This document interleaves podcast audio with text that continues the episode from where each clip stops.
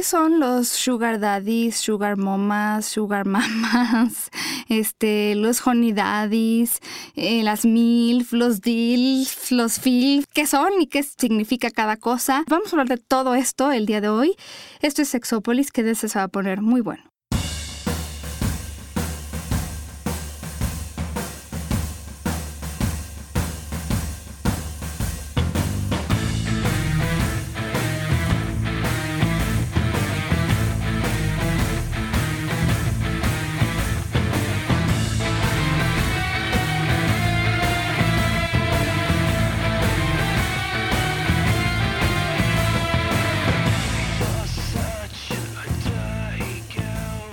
Tal? Bienvenidos y bienvenidas a Sexópolis. Eh, el día de hoy que no es una cabina muy calurosa, pero tampoco está lloviendo y eso es también bueno. Bueno, no sé, de repente a la gente le gusta que llueva poquito, porque luego el cielo inunda ciertas ciudades que no nos gusta. Pero es, es, lindo que de repente llueva y puedas estar empiernado, ¿no? Yo no sé cuánto que, bueno, yo hace mucho que no hago eso, pero no estaría ¿De, mal. ¿De empiernarte? Con alguien, sí. En una noche lluviosa. No, es que para mí es un estímulo sexual efectivo. Sí. No, pero bueno, en, en realidad, eh, por ejemplo, esto de lo que vamos a hablar hoy, pues tiene que ver porque de repente la gente que no tiene con quién empiernarse también le busca de otras maneras y yo la verdad es que conocía obviamente de estos temas, había oído hablar de todo esto, pero no con tanta profundidad como lo vamos a hablar hoy y como vi que incluso hay algunos estudios al respecto. Entonces, eh, pues sí, hay, hay mucho que decir, no en el sentido de juzgar o no juzgar, porque al final creo que pues cada quien hace lo que le parece que está mejor, pero, pero es, es como, lo que quiero decir es mucho más profundo de lo que yo pude haber imaginado. Bueno, el, el primero tengo que explicar un poco de qué se trata, porque además creo que muchas, bueno, no sé, muchos medios han estado hablando últimamente del tema y no, no sé muy bien por qué. Creo que tiene que ver con que eh, ha habido un incremento al menos de algunos de estos vamos a empezar por hablar de los sugar daddies, que no sé si la gente sepa, pero son en general, digo, y no les estoy como leyendo ninguna definición, les estoy explicando con mis palabras, pero son personas, en este caso hombres, los sugar daddies, que eh, de alguna manera establecen relaciones, mmm, no sé si decir, en algunos casos afectivas, en algunos casos eróticas, en algunos casos erótico-afectivas, en muchísimos casos solamente como pues intercambio de favores, compañía o lo que sea, eh, de dinero, y esto es de parte de ellos, o sea, son hombres, ni siquiera les puedo decir qué rango de edad, porque sugar daddies pueden ser desde los treinta y tantos, porque mucha gente se los imagina en los cincuenta y tantos, pero la verdad es que si se meten a cualquiera de estos sitios, y ahorita les menciono algunos, sí. que conectan a las personas, yo les puedo decir, hay de todas las edades, o sea, si ahorita tienen 33, pueden ser sugar babies, que son las personas que se, digamos, buscan a los sugar daddies, pero también pueden ser sugar daddies. Tiene mucho que ver también cómo está su posición económica. Los sugar daddies, al final les decía, son hombres que, bueno, a lo mejor su posición económica les permite poder dar dinero a mujeres o a hombres que son los sugar babies, tanto hombres como mujeres, aunque me parece que como el, ahorita les leo cifras, pero como el 70%, por lo menos en los sitios que buscan sugar daddy son mujeres, y es este intercambio de compañía y a veces sexo por este dinero que no es solamente un dinero que se paga una vez, aunque no dudo que también haya quien lo, quien lo hace así, porque nada está escrito en piedra, pero, pero la mayor parte de las personas buscan establecer esto como una cuestión de incluso cuota mensual, ¿no? Como una mensualidad que se establece en la que yo como sugar daddy estoy dándole dinero a el sugar baby o la sugar baby y muchos de estas personas que buscan a los sugar daddies, los sugar babies, utilizan este dinero para pagar pues las cuestiones básicas, desde la renta y muchos, muchos, muchísimos, la cuestión de las escuelas. Creo que por eso es que ha habido tanto comentario sobre, sobre esto de los sugar daddies últimamente, porque el Huffington Post, que es un periódico, tiene un artículo o tiene una versión en línea, habla de que me parece que en el Reino Unido un cuarto de millón de jóvenes eh, se inscribió en sitios de Sugar Daddies en el último año. Eso es muchísimo, muchísimas personas. Wow. So, un cuarto de millón de personas se inscribieron a, a estos sitios Y en Canadá también ha habido un incremento, incluso eh, hay un sitio que dio a conocer algunos de los números agrupados por universidades canadienses, o sea, qué número de personas por universidad se inscriben en estos sitios. Entonces, la universidad tal, tantos alumnos se inscribieron en este sitio de Sugar Daddies, ¿no? Ahí vienen, digo, no es ningún secreto, están los nombres de las universidades, pero, por ejemplo, la persona que entrevistaban que administraba el sitio decía que, pues sí, que la mayor parte son personas que buscan pagar las colegiaturas que son muy caras, igual que aquí en, las escuelas privadas. Privadas. Sí, hay, hay, hay, que ser como muy puntuales que no es una abusadora, no es una lagartona, no es nada de eso, son acuerdos que hay entre ellos y ellas de yo voy a ayudarte, yo tengo el, poder adquisitivo, yo te acompaño, yo te apoyo y puede o no puede haber, la mayoría de los casos sí hay, intercambio sexual. Sí. O sea, no es necesario que exista, pero sí es conveniente a ambas partes.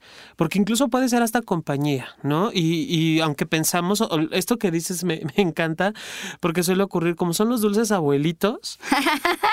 pero no siempre son tan abuelitos y no siempre son tan dulces. No, ¿no? no, o sea, sí son edades variadas, y sí, hay, hay hombres que se rentan y hay hombres que se contratan. No, no es como tal eh, sexo servicio, porque volvemos a lo mismo. No, hay un, no siempre hay un intercambio sexual.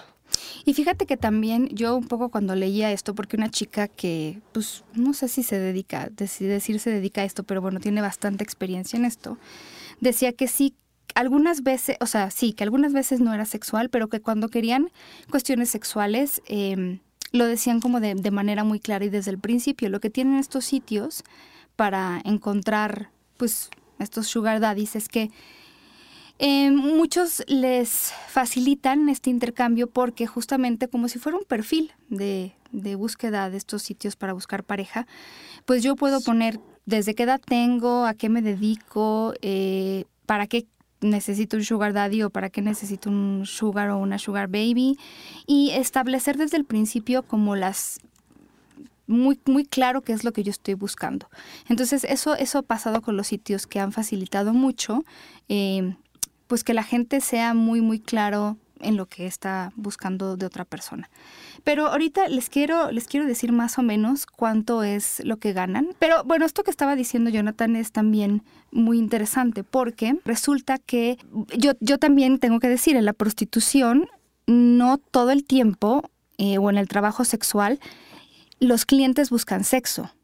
No. Yo también he escuchado a muchos trabajadores y trabajadoras del sexo decir que muchos de sus clientes en realidad lo que, lo que quieren es compañía. A veces quieren un apapacho, quieren, este, no sé, nada más acercarse, acercarse eh, a alguien, platicarle sus problemas. Entonces, mucha gente que se dedica a esto sabe que un cliente puede ser desde alguien que te pide que le acompañes a cenar y por una copa hasta alguien que te pide este, pues sí, sexo, ¿no? Y cosas muy, muy específicas. Y que a veces también en, en esto de los sugar, sugar daddies, hay veces que tampoco es tanto el dinero. Porque, eh, digo, sí hablamos de las colegiaturas, hablamos de, de apoyos económicos, ¿no? Pero también hay personas, Pau, que es esta situación del de, los detalles, de la atención, de sentirte cobijado, de sentirte protegido, de verdad cumplir un rol, porque hay quienes fantasean, hay hombres y mujeres que fantasean, si bien no coger con su papá o su mamá, sí con alguien de esa edad o con el tío, con el, adulto mayor, por dar, por decir adulto mayor, no precisamente de la, de la, tercera edad como lo conocemos en México a los añosos, sino personas que, que, brindan este tipo de protección que también eh, sobresale o sobrepasa las cuestiones de lana o de, pago de la colegiatura. Es quizá también esta parte o esta cuestión de la atención. Sí. Sí, mira, fíjate, es muy, es muy curioso, pero eh, en, en este sitio que, que hablaba, por ejemplo, de las universidades canadienses y que además pues imagínense, fue medio escandaloso de alguna manera porque, pues, ¿no? Eh, de repente decir de las universidades más prestigiosas. Pero bueno, se calcula porque al final yo les decía, facilitan mucho estos sitios el que las mujeres y los hombres puedan decir a qué aspiran. Y es un cálculo, obviamente, de la persona que maneja este sitio, pero al mes, en promedio, una Sugar Baby debe de estar ganando 2.700 dólares canadienses, que son más o menos 2.230 dólares eh, norteamericanos, que son más o menos 39.400 pesos. Al wow, mes. al mes. Digo, obviamente hay gente que menos, pero bueno, eso es muchísimo. Y, digo, en, en, en, el caso del Reino Unido, que decíamos que 250 mil personas, un cuarto de millón de personas se inscribieron en el último año, decía, por ejemplo, también había como un cálculo de cuánto dinero eh, de repente podían ganar y había personas que decían, bueno, pues sí, es un cálculo aproximado al mes, unas 200 libras en el caso de Inglaterra, que equivale a 46.569 pesos el día de hoy. Es muchísimo dinero. Es una la nota. Por ejemplo, una chica decía que, y esto es mucho más obviamente que 2.000 libras eh, al mes, pero decía que, bueno, de vivir en un mini lugar, haberse encontrado un sugar daddy hizo que pudiera ella mudarse a un lugar pues muy pues no sé, bonito de Inglaterra, donde el Sugar Daddy le paga la renta de 1.200 libras, eso es una cosa, ¿no? Es una feria, una, feria. Más eso, pero permíteme, es que no te dije que era, además había un domingo, o sea, lo que decimos en México domingo es como una cantidad eh, semanal de 500, de 500 libras, estamos hablando de que al mes son 2.000 libras, o sea, está dándole 3.200 libras al mes, entre renta y pues para sus gastos. Para sus gastitos, para los chicles. no, es que de verdad, ni, ni, con lo que yo puse en Twitter de qué, qué harías si tuvieras un peso por cada relación sexual que has tenido, eso, o sea, 3.200 libras son 74.500 pesos. Al mes. Al mes. No, bueno, también cuánto de ganar el, Sugar Daddy, o sea, qué poder adquisitivo debe de tener para que eso sea literal como quitarle un pelo a un gato. Fíjate que, que sí es, es, interesante, hay diferentes poderes adquisitivos, pero una chica decía, bueno, algunos solo te pagan y ella tuvo dos encuentros o dos citas con un tipo que solo buscaba a alguien con quien ir a tomarse un trago. O sea, no llegar a un bar solo. Entonces se metía al sitio y les decía, te pago, y creo que creo que eran 200 libras, que es bastante buen dinero, por irte a tomar un trago que yo voy a pagar, por supuesto. Entonces te veo en tal bar y nos tomamos o nos cenamos algo y era por una cita nada más, no había sexo, era un trago o una cena, 200 libras. Entonces, híjole, pero bueno, el, el escándalo también, eh, del un poco lo que hablaba el Huffington Post y algunos, es como el tema de la cantidad, o sea, la cantidad de dinero que se requiere para poder estudiar. Digo, esto me, me desvío un poco del tema, pero sí, sí quiero poner ahí el, este dedo importante en este renglón. Porque en Estados Unidos pasa algo muy similar. En México las escuelas privadas y el acceso a la educación superior pues es casi para privilegiados. Hay, obviamente siguen habiendo universidades eh, que no son de paga, pero el que tú entres sin pagar una colegiatura mensual o, un, dinero mensual no implica que no tienes gastos de libros, de material, de transporte. Eh, la educación es cara. En Estados Unidos alguna vez me tocó leer este, un, un, artículo justo sobre si valía la pena, un análisis de la gente mm, pues, que lo había vivido, todas las deudas que acumulan por estudiar una carrera, porque lo que sucede ahí es que son tan caras las universidades que tú adquieres una deuda. ¿no? Como si fueras a comprar una casa o un coche que tienes que estar pagando mensualmente. Y son unas deudas, se gradúan de la escuela y siguen pagando por años esa deuda. Por años. O sea, y, además muchos, pues, justo el, el, artículo trataba de esto, muchas de estas escuelas Em, no sé, uno pensaría que a lo mejor al, graduarse ya tendría uno un trabajo, o ellos al menos lo imaginaban así, que les iba a permitir estar pagando mensualmente ese dinero eh, de manera pues mucho más fácil y rápida, y resulta que ya tienen trabajo, pero lo que no les da ese trabajo es un sueldo que les permita pagar las deudas. Y hubo un caso muy sonado, de hecho se hizo una película para la televisión, de una chica que estando en una de estas universidades estudiando una carrera que además tenía que ver con género y sexualidad y todo esto, ella sus papás en algún momento le dijeron nosotros te ayudamos con la universidad, pero hubo un problema familiar, le dejaron de dar dinero y ella tenía la opción pues de salirse de la universidad o de pagar pues eh, lo que era dinero, que además muchísimo dinero, al semestre o al año. Y entonces ella decidió, bueno, a mí me gusta el sexo, había un anuncio para dedicarse a estrella porno.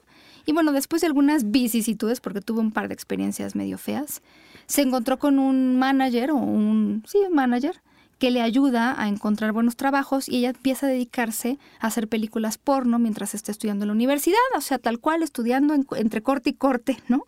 Ajá. Su familia sin saberlo, obviamente en algún momento se entera y se entera todo el mundo justo porque ella sale en una película donde alguien la ve y entonces le dice, oye, tú eres de las películas porno, bueno, todo, toda una historia. Pero el tema es que ella, cuando le entrevistan y por fin da la cara y todo esto, dice, bueno, es que al final el tema de la educación hay que hablarlo, porque ¿cómo es posible que, que no tengamos manera de pagar una educación? Pues de manera, tendría que ser un poco más fácil, más accesible. O sea, no estoy diciendo que para pagar una educación tengas que dedicarte al trabajo sexual o a la pornografía. Lo que me estoy refiriendo y que se refería a ella es vean la situación en la que estamos, donde hay pocos lugares en las universidades para la gente y donde encontramos lugar, tenemos que pagar, no solo es para que te acepten un total este proceso terrible de, ¿no? Muy estresante para algunas personas. No solo es que te acepten en estos lugares, sino el dineral que tienes que pagar por tener acceso a una educación. No sé, es, es un tema que ahí les dejo. Me parece, me parece grave, pero justamente creo que por eso es que últimamente se ha hablado tanto de los sugar daddies, porque la gente se empezó a dar cuenta que en muchos países, en muchos países, incluido México, muchas mujeres y hombres para poder pagar su educación, pues de repente no. O sea, sí pueden dedicarse a otras cosas, pero eso no les ayuda nada. O sea, muchas de estas mujeres lo primero que hicieron cuando recibieron el dinero, una, me acuerdo de una chica que escribió su historia también para un periódico y decía, yo, este, lo primero que hice con el dinero fue pagar mis deudas de, de estudiante y todo lo que yo ganaba eh, en general o lo que me sobraba, todo, todo iba para eso, ¿no? Y si me encontraba un trabajo de lo que fuera, lo primero que me pagaban todo era para pagar las deudas. o sea, digo, no sé si ustedes tienen deudas, porque creo que la mayor parte de las personas las tenemos, se siente horrible. Entonces, pues sí, lo primero que, que, ganas es como para pagar todo esto. Entonces, las solo está incrementándose el, el, pues el precio de, de, educar, de las rentas en una ciudad también, ¿no? Son es que entre la renta, bueno, yo, yo me pongo a pensar en, alumnos recién egresados, entre la renta del departamento, entre que va saliendo no te pueden pagar como profesionista, perdón, porque no hay una, no hay una experiencia o no tienes del todo mucha experiencia. Y además, chútate pagar la renta del, de, o, bueno, la, beca que tuviste en la, en la universidad, beca crédito que podríamos llamarle así, pues es una la nota, Pau. ¿Y de dónde la sacan? Digo, Hemos hablado en otras ocasiones acerca del, trabajo sexual, que es un, que es dinero que no es, eh, que sí es rápido, pero no es nada fácil tenerlo. Claro, y además, por ejemplo, en Alemania, que muchas mujeres se dedican también al trabajo sexual tal cual, o sea, ahorita digo, mucha gente me dirá que es lo mismo, también Jonathan estaba diciendo que no, no es exactamente lo mismo, pero bueno, nosotros en este programa, como ustedes seguramente se han dado cuenta, no tenemos problema con las personas que se dedican a esto o a lo que sea, como ustedes quieran llamarlo, si para ustedes esto es una forma de prostitución, lo es, y si no, a mí en lo personal me da igual, si es un intercambio de sexo por dinero, pues sí, podría ser trabajo sexual de alguna manera, pero nosotros, para nosotros, a diferencia de otras personas, esto no está mal. El que una persona, si lo decide eh, de común acuerdo con otra persona hacer este intercambio, por nosotros no hay problema, como ustedes saben, nosotros no tenemos prejuicios ante eso porque porque me parece que a veces quien los tiene, pues no todo el mundo, pero quien los tiene algunas personas sí están basados en el hecho de que ven a la sexualidad como algo negativo, pero bueno. El punto, el punto es que yo les decía que algunas mujeres justo en Alemania, Alemania es un país, y eso lo platicamos en un, en un programa, pues que ve al trabajo sexual con mucha más libertad. De hecho, es considerado como el país que con más libertad ve el trabajo sexual, por lo menos en, pues sí, en el mundo y en Europa.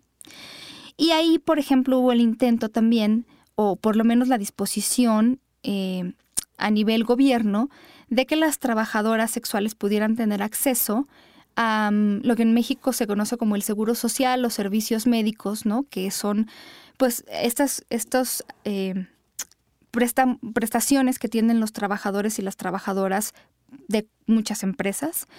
Entonces, se quiso hacer eso y, si tú, por ejemplo, ibas a este seguro o, a, no sé, una clínica o lo que fuera, tú podías decir que querías tener acceso a esto porque te, te dedicabas al trabajo sexual y como eso te inscribían sin problema alguno.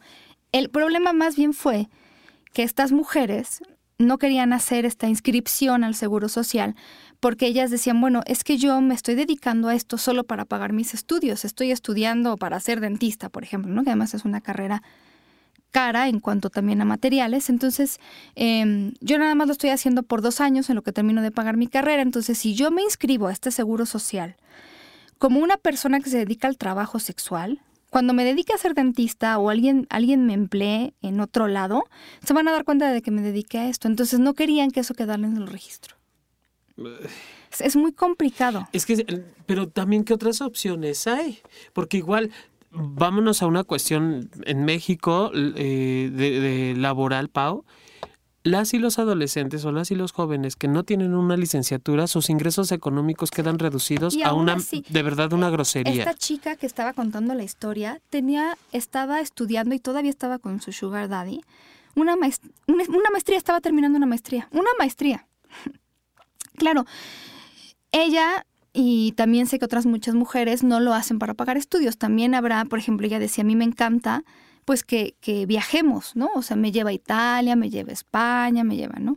A muchos lugares y también me compra, eh, pues, cosas lujosas. Sí, también muchas mujeres se dedican al trabajo sexual y a esto de los sugar daddies, ambas cosas, por tener artículos lujosos. Entonces, también hay que decirlo, pero también hay que decir que su cuerpo y su decisión al final del día, mientras a la otra persona le quede claro, pues, este...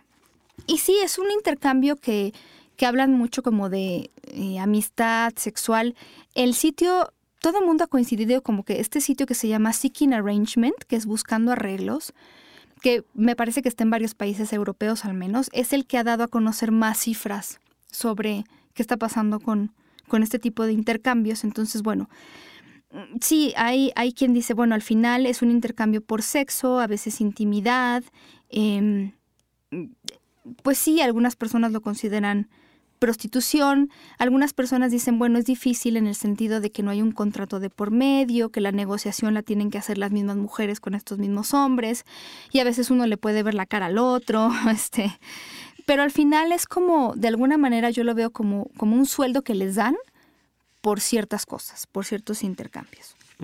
Entonces, eh, sí, mira, el nombre de esta chica que cuenta su historia fue Lara Lara eh, Boron. Dios mío, es que mis Bs y mis, mis Vs y mis Rs son muy parecidas. Pero bueno, Lara estaba contando que tenía una maestría y tiene 24 años este, y justamente sigue con su sugar daddy. Pero ella empezó porque un día llegó y estaba compartiendo un cuarto con una amiga mientras estaban estudiando y la amiga estaba llorando, llegó y le, y le dijo, ¿qué, ¿qué te pasa?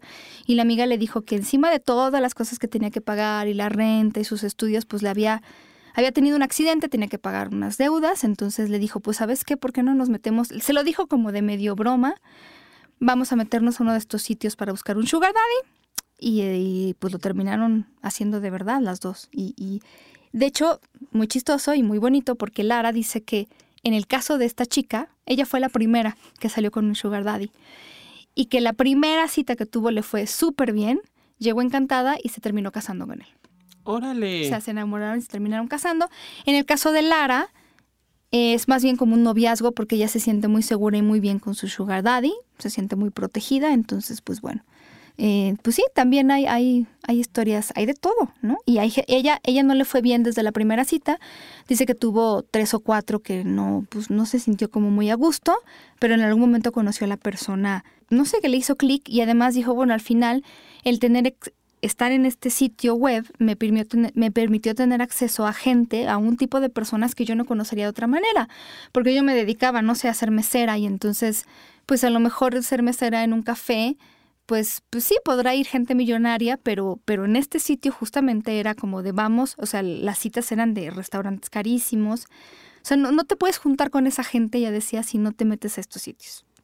Y, y no sé, es que hay tanto que decir porque además algunos de estos hombres los han entrevistado y dicen, bueno, para algunos sí es como una especie de fetiche, ¿no? El, les es sexualmente excitante el poder estar dándole dinero a alguien y todo, pero por ejemplo había hombres que decían, yo solo quiero compartir mi éxito con alguien. Pero son hombres que se han dedicado a trabajar, a hacer dinero y que crees no tienen familia, no tienen pareja. Entonces es como quiero ayudar a alguien, ¿no? O a lo mejor mis hijos ya están grandes, ya los ayudé, ya terminaron su carrera y quiero ayudar a un joven que yo vea que tiene potencial, a una chica. Y eso, ¿no? Si yo puedo pagar y para mí no es un gran problema eh, a una chica un cuarto o su simplemente las deudas mensuales que le genera estudiar o su colegiatura, lo voy a hacer. Es como una satisfacción personal que se llevan. Yo ayudé a esta persona a, terminar su carrera. Sí, que, que, además es un término, Pau, no tan ajeno a nosotros y que desde la Grecia antigua lo hemos venido escuchando con los famosos mecenas, ¿no? Que eran personas que se encargaban precisamente de, de educar a un pupilo y, le daban todo lo necesario para que esa educación se, se diera, ¿no? Vamos, eh, es algo que se ha hecho a lo largo de toda la historia de la, de la humanidad. ¿Cuál es la diferencia? Que ahora hay una... La sexualidad no está tan velada, a diferencia de otras épocas de la, en la misma historia de la humanidad, la sexualidad no está tan velada y existe la posibilidad de que tengan estos encuentros eróticos sexuales. Pero volvemos a lo mismo, o sea, no, no es requisito, no es a fuerza, no es obligado, eh, porque si pasamos esos puntos, pues ya es, eh, si es obligado además, no es consensuado, pues ya es por eh, eh violación, perdón. Claro. Y esto, estos acuerdos, que esa es una parte súper elemental de los sugar daddies o de, o de este tipo de relaciones, están acordadas. Ya sabemos qué vamos a hacer, qué va a pasar por, nosotros, qué es lo que yo requiero de ti, cómo le vamos a hacer para que tú puedas obtener el dinero. Finalmente es un intercambio, vamos a dejarlo más en la parte administrativa de negocio, es un intercambio en donde yo voy a pagar por un servicio. ¿Y qué servicio es el que yo requiero? Y saber si tú estás dispuesto, dispuesta a pagar por ese servicio o a ofrecer el, o, a recibir el dinero por el servicio que ofreces. Sí, eso que, esto que te decía de los hombres que quieren ser mecenas y dicen, pues ni modo que me que me acerque a una extraña, a un extraño en, en la calle y le diga, oye, este quiero pagarte tus estudios, ¿no? Sí. No, imagínate, se vuelven locos. Lo que tú decías, les encanta la idea de, de poder tener los acuerdos clarísimos. Algunos decían, mira, yo quiero compañía, pero no quiero nada serio porque pues no quiero otra familia o me acabo de divorciar, este, mm, no sé, me, me interesa como esta compañía. También había gente que decía, pues yo estuve mucho tiempo con una persona, em, alguien contaba su historia y decía yo, pues con una mujer joven me siento joven, y otro que me pareció un tanto cuanto, no sé, a mí no sería el tipo de, vamos a dejarlo con que no sería el tipo de hombre con el que yo saldría, por el comentario, pero dijo, a mí me gusta que no tengan antecedentes, como un bagaje. ¿A qué se refería él? Que son gente muy joven que seguramente no ha estado ni casada ni con hijos. Porque decía, yo salgo con mujeres de mi edad y te cuentan que si el marido, el exmarido, los hijos, que qué van a hacer, que si se pelean. Esto del desgaste de la relación de las parejas de mi edad, pues obviamente también trae un ritmo de vida. Y hay que acordarnos, yo me voy a remitir a una investigación de hace muchos, muchos años, en donde se encontró que las relaciones de pareja, Pau, alrededor de los siete años, van hacia abajo, claro. ¿no? Entonces, si las relaciones de pareja, yo, eh, hombre de 40 años, 35 años, que estaba en esa etapa de la relación de pareja, las personas, que las mujeres que se acerquen a mí van a estar alrededor de esa, de esa época, de, esas, de esos momentos. Si me voy un poquito más abajo en edad, eh, esto que dices que es como literal oro molido. ¿Cuál, ¿Cuál, es la presión? Y no es por hacer menos los problemas de un universitario o universitaria, pero no, no podemos comparar. exactamente. No podemos comparar. Si me pongo a su nivel, obvio, van a ser las broncas de que, güey, no encuentro los zapatos para el vestido. mi problema es mi problema, pero sí tienes razón. Visto cuando ya, digo, yo no soy mamá, pero por supuesto que entiendo que que cuando un hijo se enferma de verdad, o sea, o sea no, no hay, no hay cosa, ese es el problema, Claro. porque está en riesgo la vida de alguien. Entonces, sí, sí hay una diferencia en esta, en esta percepción de los conflictos y de los problemas. Y bueno, también el- a los sugar daddies que no les encanta este tipo de situaciones y se van encontrando con otras situaciones, con otras alternativas. De- tengo un amigo que dice la, la sangre de la divina juventud, pues obviamente la van a aprovechar también y, y volvemos a lo mismo y es un intercambio consensuado, son acuerdos y vamos con todo lo que lo que estamos a- a- lleg- llegamos al, consenso que tenemos que, eh, que llevamos en esta relación de pareja. Pero me distrajo esto de, bueno, les puse el- el- la encuesta de, eh, para quien no tiene Twitter, la pregunta era, ¿tendría sexo con alguien mayor, o sea, 15 años más o más de diferencia? Digo, no alguien mayor de dos años, pero luego me dicen, yo he andado con alguien mayor, ¿cuántos años? Dos años, o sea, 15 años o más, aunque no es la regla, pero Sugar Daddies puede haber. Fíjense, ¿cómo, ¿cómo va hasta ahorita? Porque llevamos 18 horas de encuesta, todavía no se cierra, pero tendría sexo con alguien mayor, 15 años o más de diferencia, por dinero. El 43% dice sí, sin problema. El 22% dijo sí, pero con condiciones. El 18% dijo no podría o nunca lo haría. Y el 18% dijo no pienso bien los lunes. es que... Sí, estaba muriéndome la risa porque este Pancho decía que su carcajada se escuchó hasta la otra cuadra. Es que a veces no pensamos bien los lunes. Pero, pero qué curioso que una buena parte, o sea, estamos hablando de 43 ma- más 22, es el 65% hasta donde vamos de personas que sí lo harían. Entonces me da gusto por lo menos saber que, que mm, tal Bueno. vez nunca lo hagan, pero no, no lo ven como tan terrible. Claro. Tal vez. No Oye, sé. y fíjate que, que Ricardo Martínez, Hauter, nos está escribiendo y dice, yo pongo la definición de Sugar Daddy y él dice, al parecer, este es el deporte favorito de muchos millennials. Bueno, sí, pero, pero yo no quisiera. eh, eh, la idea de repente de los millennials, híjola, es como podríamos hablar todo un programa de eso, pero, pero ahorita estamos dando justamente el contexto Sí, de la sí, sí. gente que está viviendo en este momento y va a ser de los millennials y de los que sigan, ¿eh? Claro. si sigue así, si siguen así las cosas, porque em, no es que lo estén haciendo por ser millennials, sino, Exacto. a ver, entendamos que están viviendo una época también diferente a la de otras generaciones. Cada generación o grupo de personas, no sé cómo estén agrupadas, eh, a veces son más o menos 15 años cada generación, pues tienen cada uno sus problemas. Entonces, eh, en esta época en la que vivimos, eh, mucha gente que está considerada como millennial tiene este problema de educación cara, eh, poco acceso a la educación, porque ya son muchas, muchas personas las que necesitan o quieren o quieren acceder a la educación. Las rentas son muy caras precisamente porque ya somos muchos en este planeta. Y necesitas una educación para poder tener un sueldo más o menos bueno. Digo, hay gente que obviamente ha hecho dinero sin, sin estar en la universidad o lo que sea, pero, pero en general la gente que quiere aprender, pues este, le está saliendo muy caro, el mundo está viviendo como muchas crisis. O sea, creo que si vamos a juzgar eh, a una persona en esa situación, tal vez tendríamos que estar primero en su situación o tratar de ver en qué situación realmente está para poder partir desde ahí.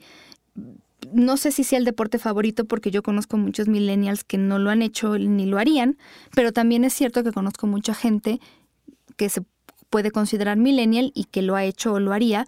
Y pues me parece que pues son eh, circunstancias diferentes. No sé, a mí lo que, lo que yo no quisiera es como decir, los millennials o las millennials son las únicas personas que en el mundo, porque se ha dado mucho esta moda, y eso sí me parece que ha sido como, no, yo creo que en cada época pasa, ¿no? De que los millennials son culpables de todo, de que tiemble, de que haya crisis, ¿no? Eh, no, en realidad ellos nada más se están comportando en respuesta a la época que a cada quien le toca, ¿no? Ah, mis abuelos pensaban que, que la generación de mi papá iba a terminar con el mundo por el rock and roll y este, la de mis papás pensaban que nosotros íbamos a terminar el mundo por, ya sabes, ¿no? Entonces cada generación piensa que la que sigue es la peor. Pero bueno, Ah. es, es cada quien, ¿no? Sí, es yo- cada quien. Y yo le sumaría, volvemos a la historia de la humanidad. Ha sido algo de toda la vida y para que exista un roto debe de haber un descosido. No podrían existir los, los eh, Sugar sugar, babies. babies. si no existieran los sugar daddies. Si yo soy sugar, o si me están agarrando de su sugar daddy y no quiero ser sugar daddy de nadie, pues simplemente marco una línea. Y entonces estamos hablando que no hay una, eh, no hay límites en las relaciones con tus amigos más jóvenes y ellos creen que pueden literal encajar el codo, encajar la mano o, eh, dicen en mi pueblo, el, el encaje el hacerlo cada vez más ancho, ¿no? Y eso no está chido, porque eso de- deteriora las relaciones y obviamente, digámoslo de alguna Sí. forma, mancha la, la- la finalidad del- de lo que en algún momento se está planteando. Si no te gusta ser tampoco sugar baby, pues tampoco te andes ofreciendo igual. Sí. Pero esto no es cuestión de millennials, o sea, estamos hablando de una brecha generacional. Yo esperaría si poderme encontrar un sugar daddy. No, oye, imagínate, bueno, por ejemplo, yo sí recuerdo, aunque no tengo la historia escrita de mi familia, por lo menos que mi abuelo contaba, en la época de su papá y su abuelo era muy común, o sea, no sé si se consideraba sugar daddies, pero a las chicas muy jóvenes las casaban con hombres que ya tenían cierta posición económica. Mm. Y no sé cuál de todas mis Claro. tatarabuelas fue, o bisabuelas, pero la, ca- sí, la casaron a los 15 o 14 años con un hombre que tenía ya una posición económica, pues, este, llama, o sea, casas a dos de 14 y ¿qué hacen? Juegan parchís antes, ¿no? Sí, Antes de, en esa época. Eh, hoy en día juegan, no sé qué juegan, pero eh, sí, antes se usaba, ¿no? Y era bien visto, porque entonces Claro. esta niña de 14, pues tiene ya un hombre que la va a mantener, este, y el hombre que ya tiene dinero va a poder tener hijos con esta chica que está joven y que está en edad, pues no sé, más tarde de cuidar, sí, 14 es demasiado joven, pero bueno, pues, o sea, como, como que era un acuerdo que a todo el mundo parecía conveniente. Digo, hoy se sabe que eso no se debe de hacer. Sí, bueno, Hacer, porque iba en contra de la voluntad, o sea, la- ahí a esa edad tú no tenías palabra, o sea, tú tienes No. 14 y tú haces lo que yo te estoy diciendo y en muchas culturas sigue pasando. Tienes 10, 8 años, terriblemente, desgraciadamente es así, y tienes que casarte con un hombre porque yo lo digo, no es como ahora, la diferencia es que muchas personas sí lo hacen por elección. Y Claro, una que ese- esa es la gran diferencia, pero sí, y y me voy a remontar ahorita, ah, guay, estoy como muy histórico, no- no histérico. Porque me, me estoy acordando, Pa, ahorita que mencionas esto, lo que es, lo que consideramos nosotros hoy como infancia, adolescencia, antes no existía. Antes eran adultos pequeños que en algún momento van a crecer. Y si tú te, tú te pones a ver una película montada en, en Londres del siglo antepasado, te vas a dar cuenta que había niños que eran juzgados como adultos y recibían condenas de adulto. Y no era pues porque estuvieran mal o ¿qué hacen con esa criatura? No, no, no, no. Co- Recordemos que el ser humano conforme va eh, en esta etapa de, de- de crecimiento y de desarrollo en su propia línea histórica, va teniendo conocimientos diferentes y vamos aprendiendo a ver las cosas de una forma distinta Sí. el, el- esto que tú mencionas de casar a la adolescente, güey, eso ha sido, puta, hasta para la- las cuestiones de herencia. En- Hay una, una comedia musical eh, que fue basada en una película y basado en un libro que son los- Las hijas de Tevye. Ellas, el, el violinista sobre el tejado, ellas están preocupadísimas porque no tienen dote, no tienen apellido, no tienen tierras, no tienen cabezas de ganado, no tienen nada. ¿Cómo van a hacer para conseguir un buen hombre? Y buen hombre no porque sea, no en el valor de, de- de lindo, de amable, no, buen hombre en el tenor de la lana, que tenga buena posición económica. ¿Cómo le van a hacer ellas porque no tienen algo que ofrecer? Sí. Obviamente allí ya vemos que hay un signo de pesos en las nalgas de las muchachas, ¿no? Y eso ocurre en muchísimas, y, y lo dices muy sabiamente, ya ahorita se espantan y se escandalizan o nos escandalizamos por saber que en, en algunos este, países de Medio Oriente se, se pues, continúa con esto del, horrible. del, del, claro, del matrimonio obligado de para arreglar tierras, para arreglar nombres, para- pero a la fecha, o sea, no vamos muy lejos. En México le pusieron el precio a una señora para que tuviera un lugar en la presidencia. Claro. Y fue un intercambio de económico, no creo que haya sido amoroso y afectivo. No, eso, créanmelo, no lo inventó la gente de esta época. No, no, no, no somos, no somos tan modernos, no somos tan inteligentes para inventar. Lo que inventamos fue el término. Ya, ya, todo está inventado. Fíjate que, eh, bueno, híjola, la Universidad de Alberta es la que más gente tiene en estos sitios, pero un sitio hizo el cálculo de el total de usuarios de este sitio Seeking Arrangement en Canadá es de 6.300, eh, 631.678 personas al corte de esta edición, bueno, no, en ese momento que hicieron el corte, 631.678 personas. El 65% de las personas inscritas en estos sitios son sugar babies mujeres. El 15% son sugar babies hombres. El 18% son sugar daddies y el 1% son sugar mommies o sugar mamas o sugar mamis o lo que le quieran llamar. Momas también les dicen. Y ahí hay otro tema.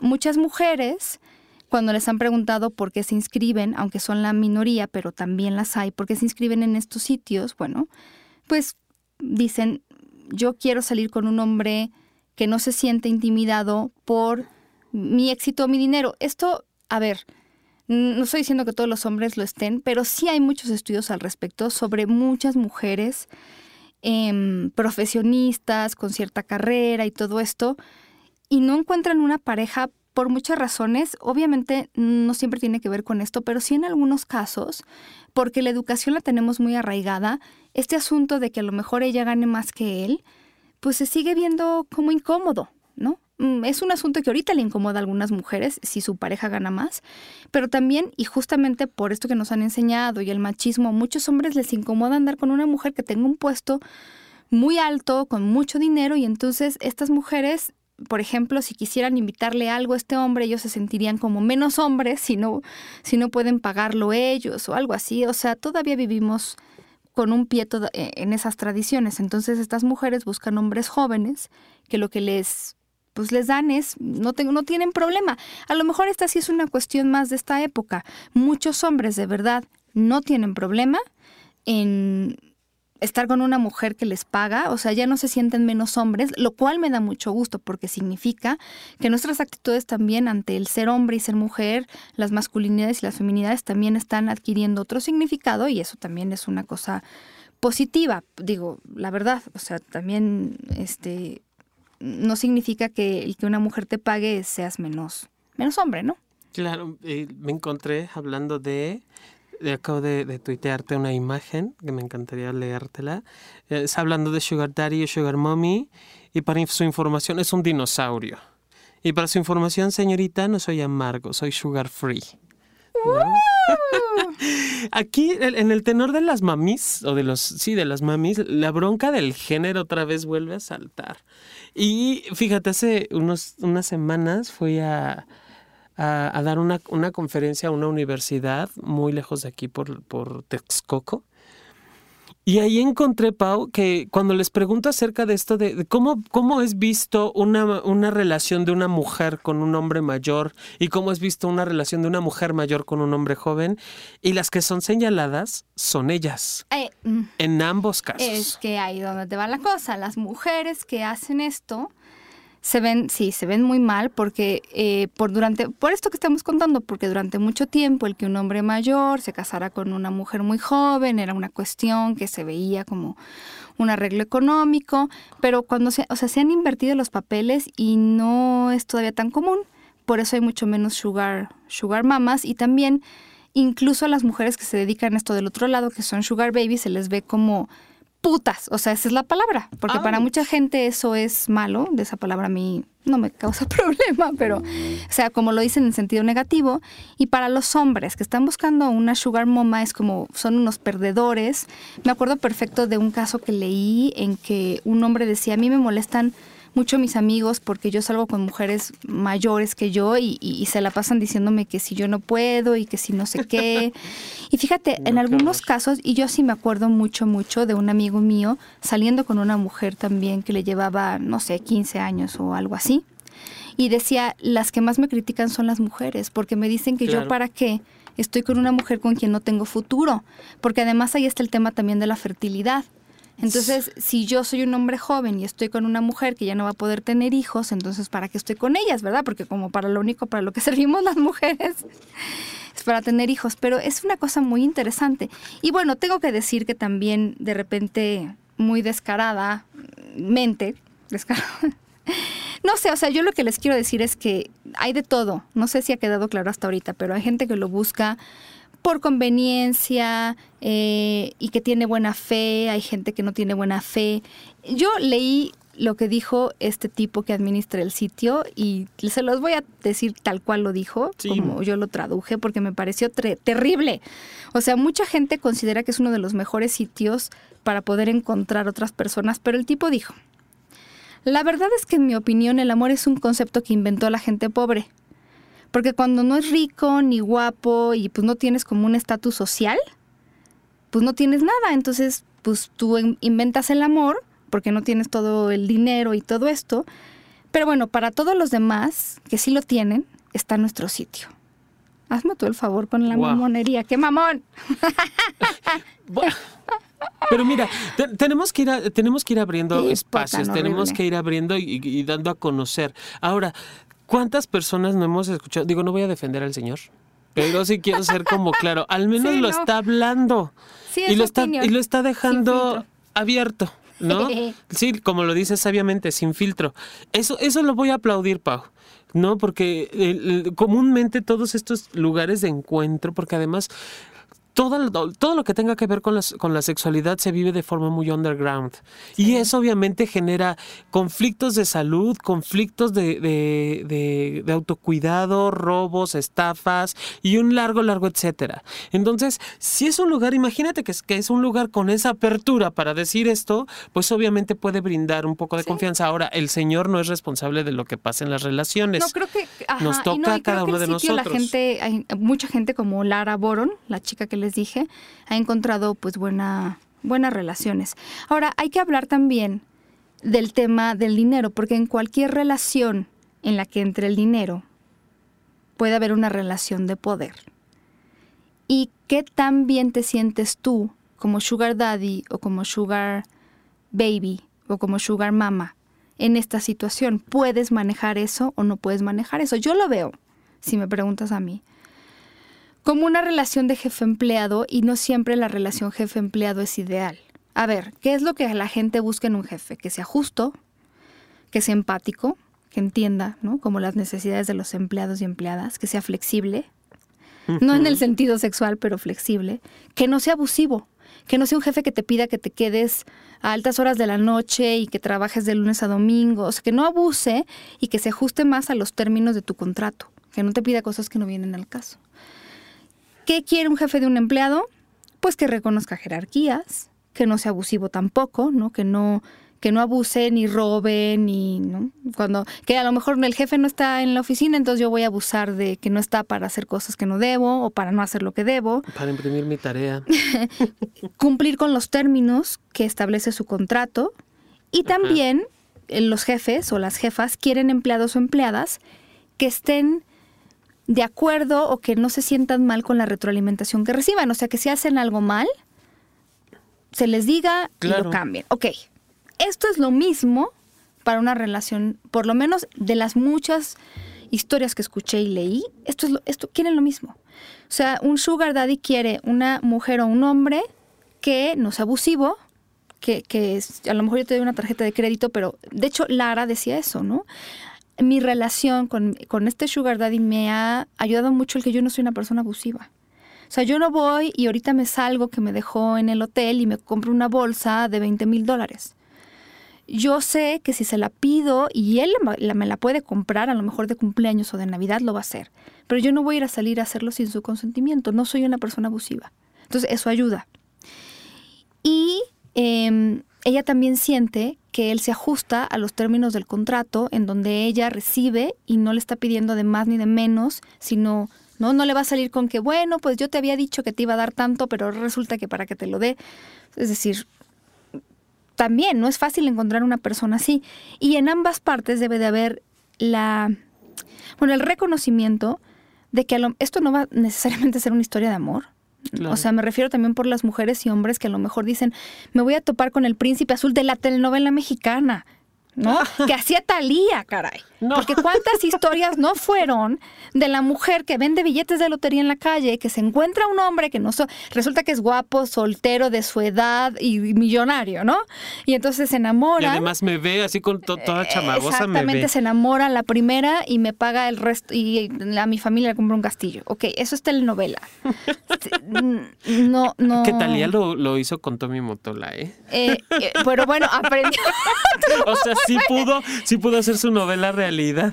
porque la chamagosita se consiguió al, al, chico rico, que sí fue su sugar daddy. Claro, pues sí le lleva bastantes años. Porque además le sigue haciendo sus CDs y la vieja nada más trabaja para hacer sus CDs, no hace conciertos, no hace nada. Sí, caray, lo, sí, caray. Y luego el tema de los hijos fue como, como delicado, ¿no? Decían, ella nunca admitió nada como de que él no quería tener hijos y como que se entendía que el término del contrato no estipulaba hijos, pero bueno, le hizo su trabajo y lo convenció.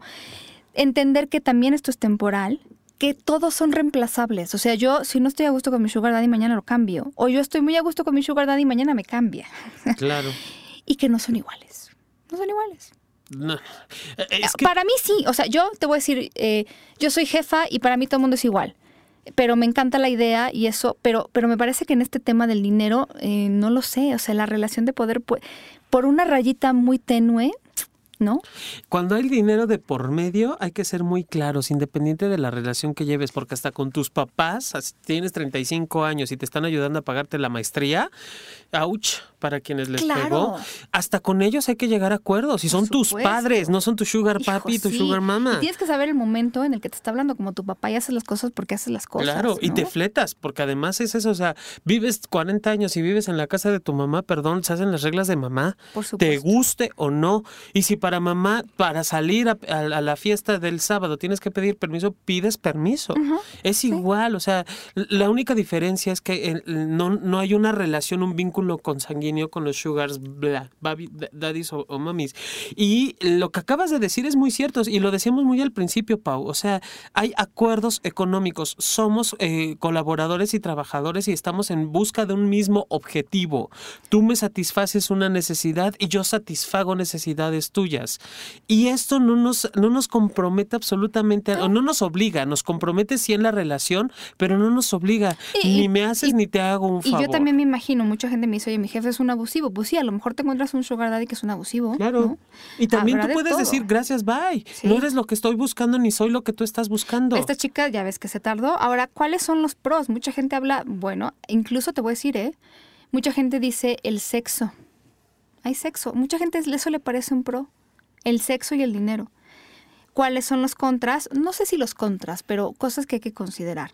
Miren, en el caso de las mujeres, y yo lo voy a decir por yo no les voy a decir por dónde me llegó el chisme, pero sí sé de mujeres, eh, me contaron un caso, en una empresa conocida, donde la, eh, uno de los jefes, que gana bastante bien porque es un directivo, de repente se acerca y bastante respetuosamente por lo que entendí, con las mujeres y les dice, es más, le ayuda una amiga de él a acercarse a las chicas, o sea, la amiga se acerca primero y le dice, oye, ¿tú cómo verías, por ejemplo, que el director Martínez, o como se apellide, te invitara, por ejemplo, a salir y que a lo mejor tú pasaras un fin de semana con él, una vez al mes o un día o lo que fuera? y le pagaban, aquí sí sé la cantidad, 15 mil pesos por ese día, ¿no? O tiempo que pasara con, con él.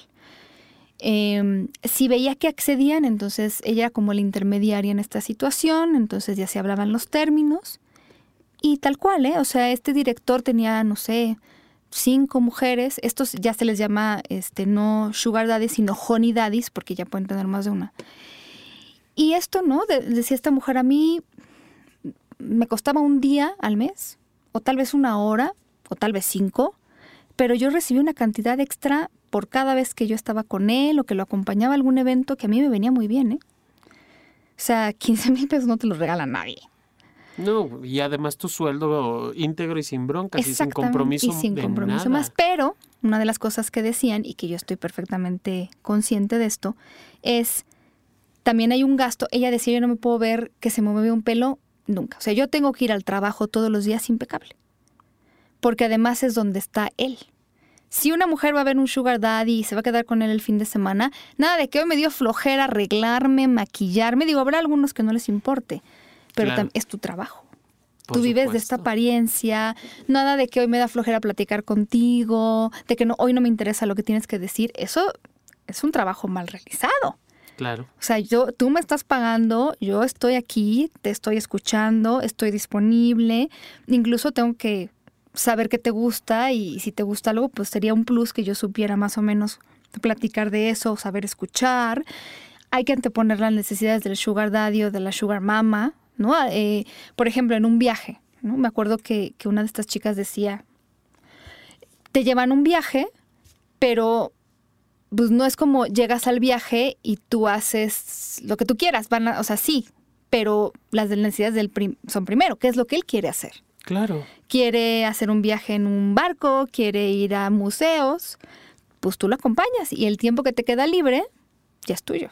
Eh, te dedicas a ponerte la mascarilla para el otro día. Por supuesto. Y en el caso de ellos, fíjate que va como por la misma. Y fíjate, te, escucho, Pau, y digo, ay, es como nosotros los actores, o bueno, como los actores, ya, ya hace mucho que no lo hago.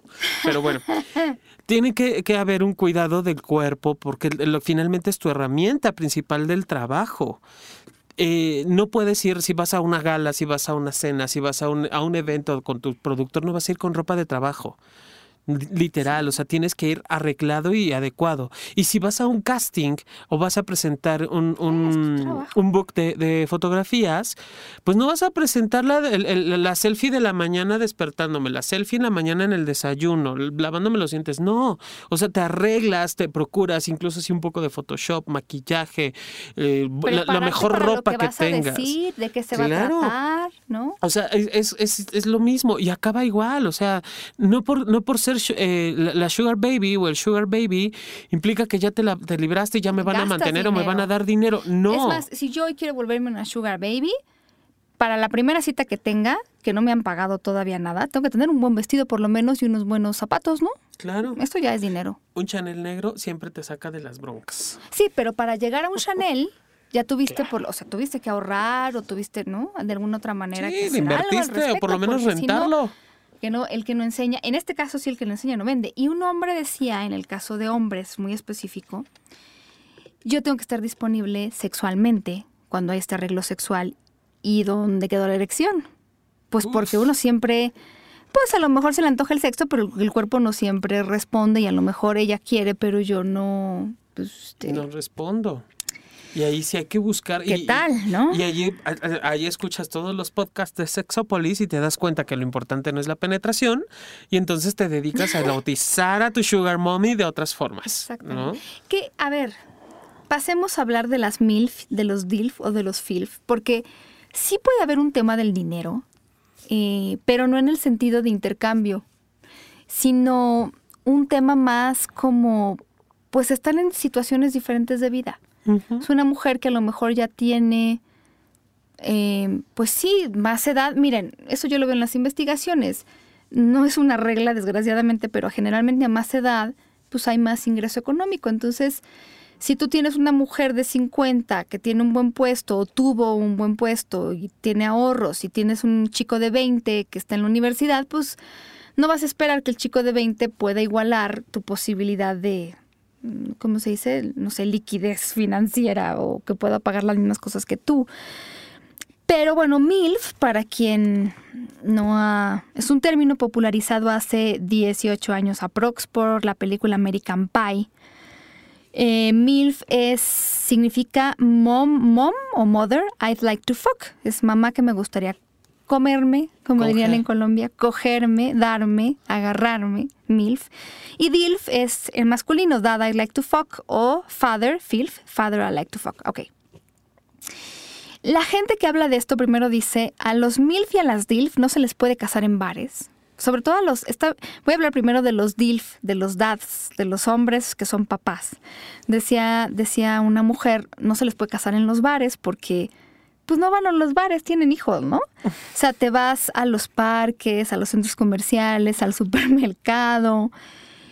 Pero bueno, ¿cuál es? Yo decía, a ver, ¿cuál es el appeal o el atractivo de un, de un daddy?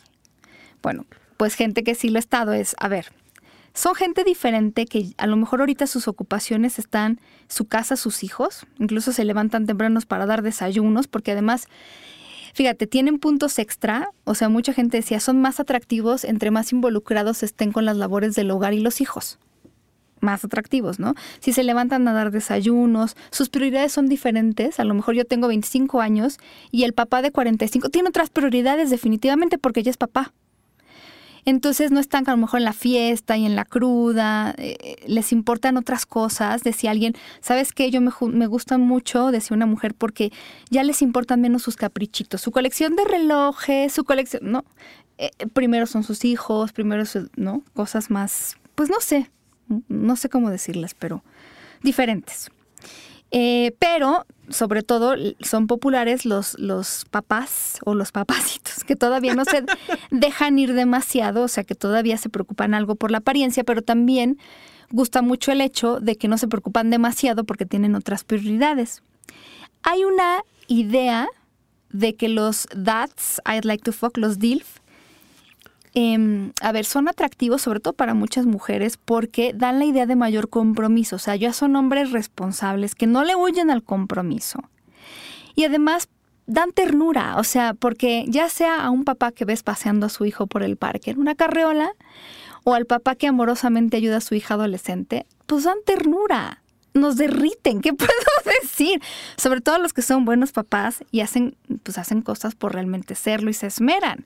Entonces, en esta época, pues no es extraño que, los DILF se den, porque ya muchos papás de verdad participan mucho en la educación de los hijos y las hijas y entonces resultan muy atractivos, mi querido Jonathan. Si vieras, hay una página, hay un eh, contacto por Twitter, que no voy a decir quién es, pero eh, eh, parte de muchas de las fantasías de los hombres homosexuales o, este, mujeres también, jóvenes, es encontrarse estos hombres que no sé, eh, digo, esto que tú mencionas de la responsabilidad, híjole, yo también lo que he leído, yo me voy a quedar únicamente en la experiencia de las personas, no en la investigación en este momento.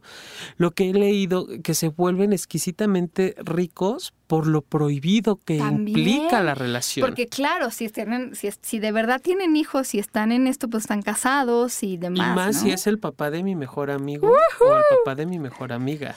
o sea, el, lo, que, lo que debemos de callar los dos y, y más, vamos a ser más profundo, si yo soy hombre y, él es heterosexual casado con mi mejor, con, bueno, casado con una mujer y es el papá de mi mejor amiga. O sea, Vele poniendo los ingredientes que quieras y esto va haciendo que sea una, una relación netamente prohibida, que no es no es viable, no es factible, son esos amores Pero para fantasear está tremendo. Claro, por supuesto, y por eso es que la la, literatura basada en este tipo de historias fantásticas o en este tipo de historias eh, eróticas es muy consumida por todo lo prohibido, por todo lo deseado, porque además hay un poder adquisitivo, sí hay un ingreso que no se gasta igual que un, que un sugar daddy o mommy y que también hay que estar cuidando no nada más la relación que tenemos tú y yo, papá e hijo, sino la relación que tu padre, literal papá, tienes con tu pareja y con tus hijos. Entonces, ahí hay un juego impresionante de, de, sensaciones, de emociones, de, nervios, de ansiedad, de todo lo que quieras. Ahora, en el caso de ellas, de las mamás,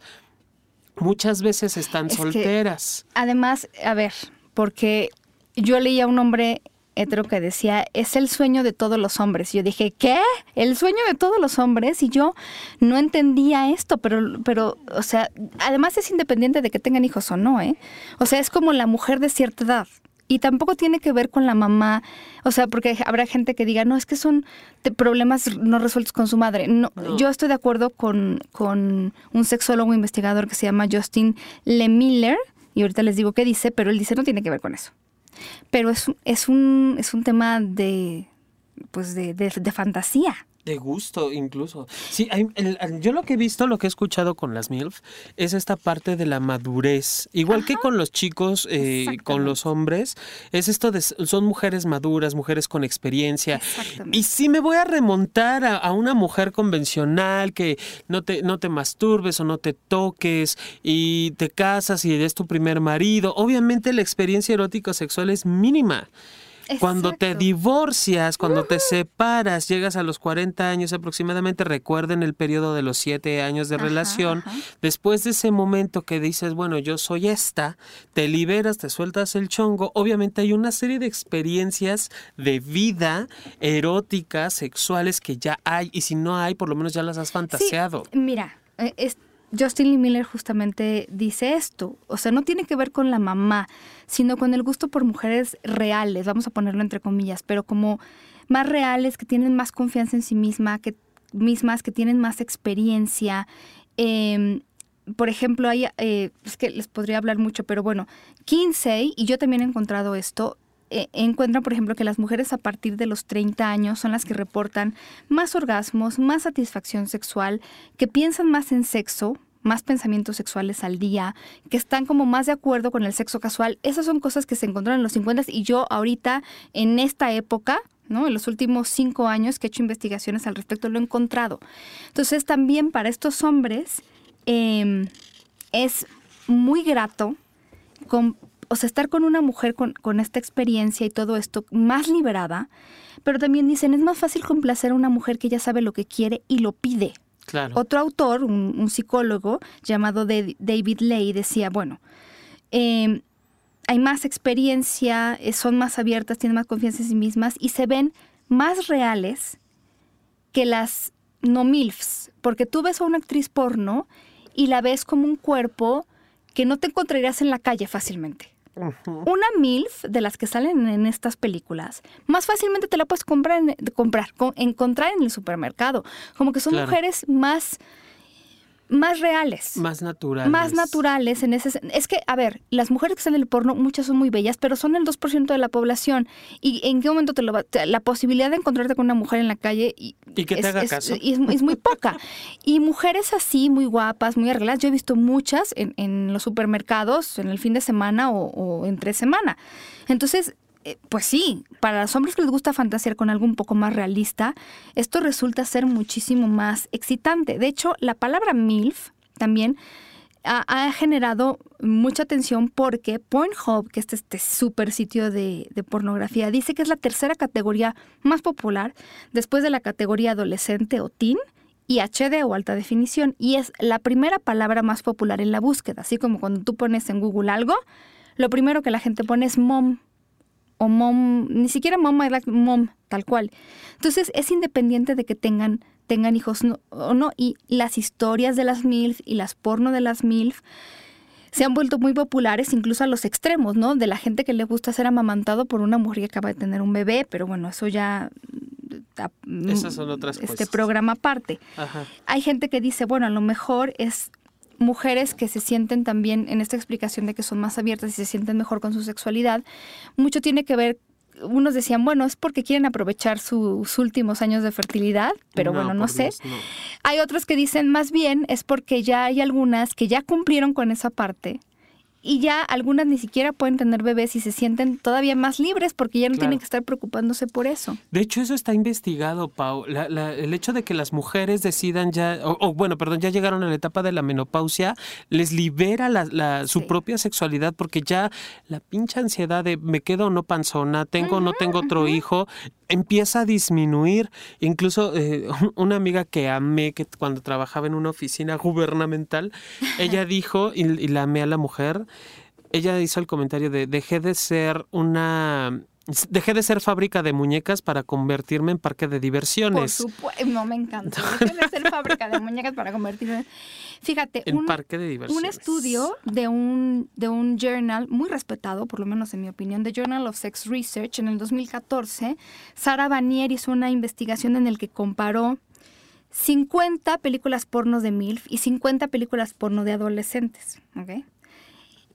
había en las de MILF 2.5 más posibilidades de que las mujeres que actuaban en esas películas iniciaran o tomaran iniciativa para el sexo. O sea, las MILF las ponen como las que toman la iniciativa y las teens o adolescentes no toman la iniciativa.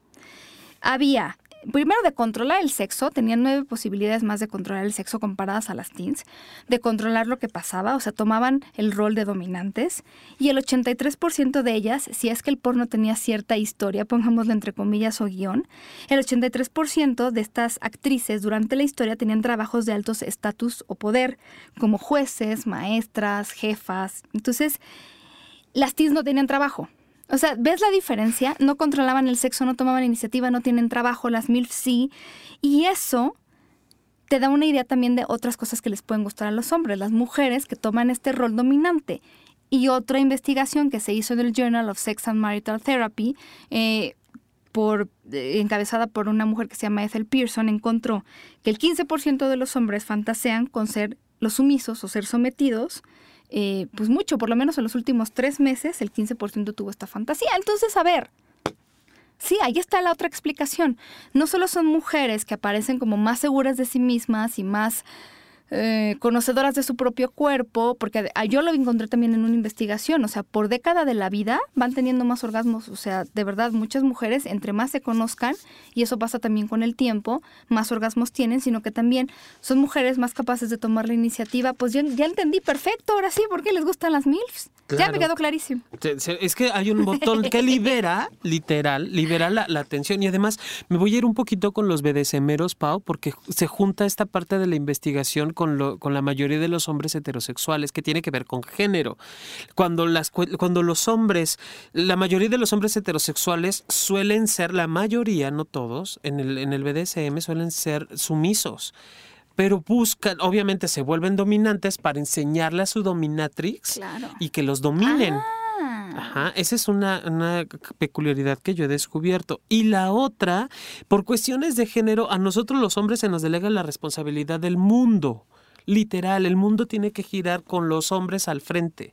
Ese es un, un estereotipo de Sí, género sí, sí, sí. y obviamente en, en un punto donde yo ya no quiero dominar, pues que alguien más domine la situación. ¿Y quién está dispuesta a ello? La mujer. Pero para eso tienes que revisar muy bien tu masculinidad y saber que no pierdes masculinidad solo porque alguien tome la iniciativa. No, bueno, incluso hasta más allá del- de, la cama y de coger con alguien. O sea, en tu propia vida Claro, entender que estamos en una cuestión de equidad.